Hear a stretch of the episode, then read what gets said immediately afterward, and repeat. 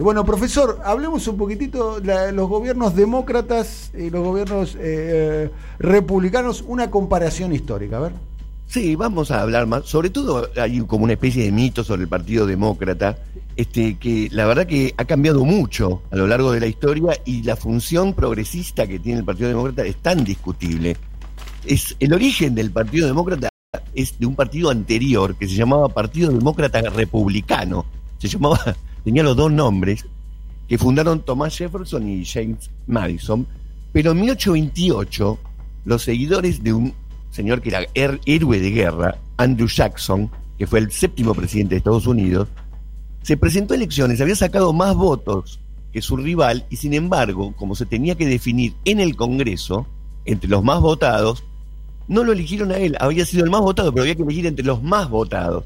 Y eligieron a otro como presidente, este, y por lo tanto esa fue la primera vez que se empezaron a juntar desde las bases bastantes personas a lo largo de todo Estados Unidos para llevar adelante un partido que es el primer partido moderno, el primer partido político moderno en el sentido de que existe hasta el día de hoy.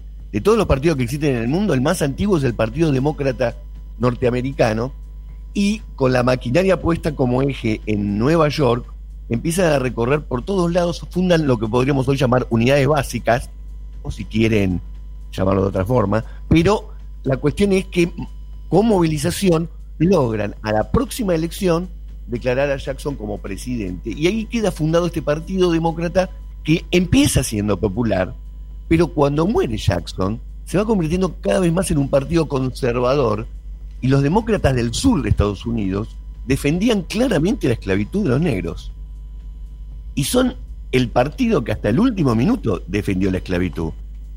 Algunos por ahí se confunden, pero Abraham Lincoln era republicano. Abraham Lincoln era republicano y la lucha que se llevó a cabo en Estados Unidos contra la esclavitud la llevaron los republicanos contra los demócratas.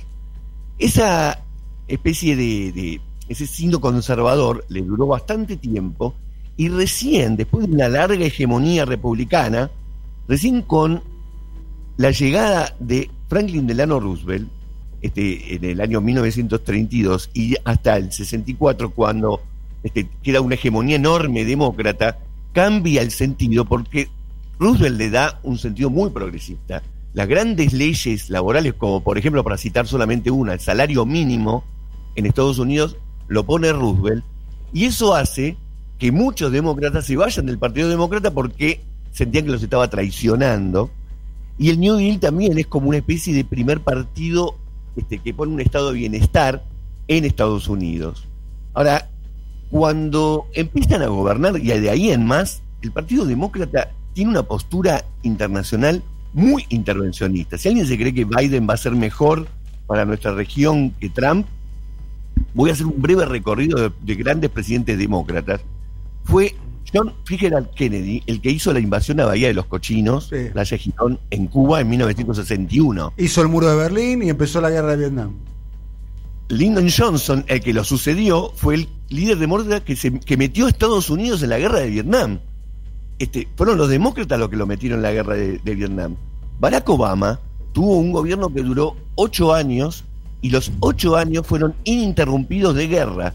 En eso le gana, bate un récord por sobre los padre e hijo Bush, que si bien fueron muy belicistas y participaron sobre todo en la invasión de Irak, que tienen mucha prensa, sin embargo hubo periodos durante el gobierno de Bush en que no estaban en guerra. Los ocho años de Barack Obama fueron de guerra. El que promovió el ALCA, cuando nosotros siempre decimos no al ALCA y está ahí la foto de Bush, pero el que promovió el ALCA fue Clinton. De hecho, al principio los republicanos no se lo querían votar y el que se opuso al libre comercio, porque quería un gobierno proteccionista, fue Donald Trump. Clinton invadió Somalia, intervino en la ex Yugoslavia bombardeando Serbia, mantuvo y amplió las tropas en Irak y mantuvo el bloqueo contra Cuba, y fue el que inició la persecución contra Osama Bin Laden antes de que vuelen las Torres Gemelas, cuando hubo unos atentados en la Embajada de Estados Unidos en Kenia y en Tanzania, y ahí Clinton empezó a mandar operativos militares a los países en donde se sospechaba que estaba este, Al Qaeda y Bin Laden. Y por lo tanto, la primera reacción fue bombardear en Sudán una fábrica de medicamentos en la que decía que había armas y al final lo único que había era medicamentos. Y eso fue durante el gobierno de Obama. Y también Obama ha autorizado ataques contra grupos terroristas en Libia, Pakistán, Somalia y Yemen.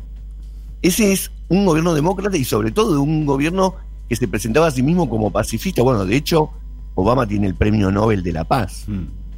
Lo que pasa es que se lo dieron a los pocos meses que asumió. Pobre Nobel, pobre Paz, ¿no? Como dijo cuando se lo entregaron a, Henry Kissinger.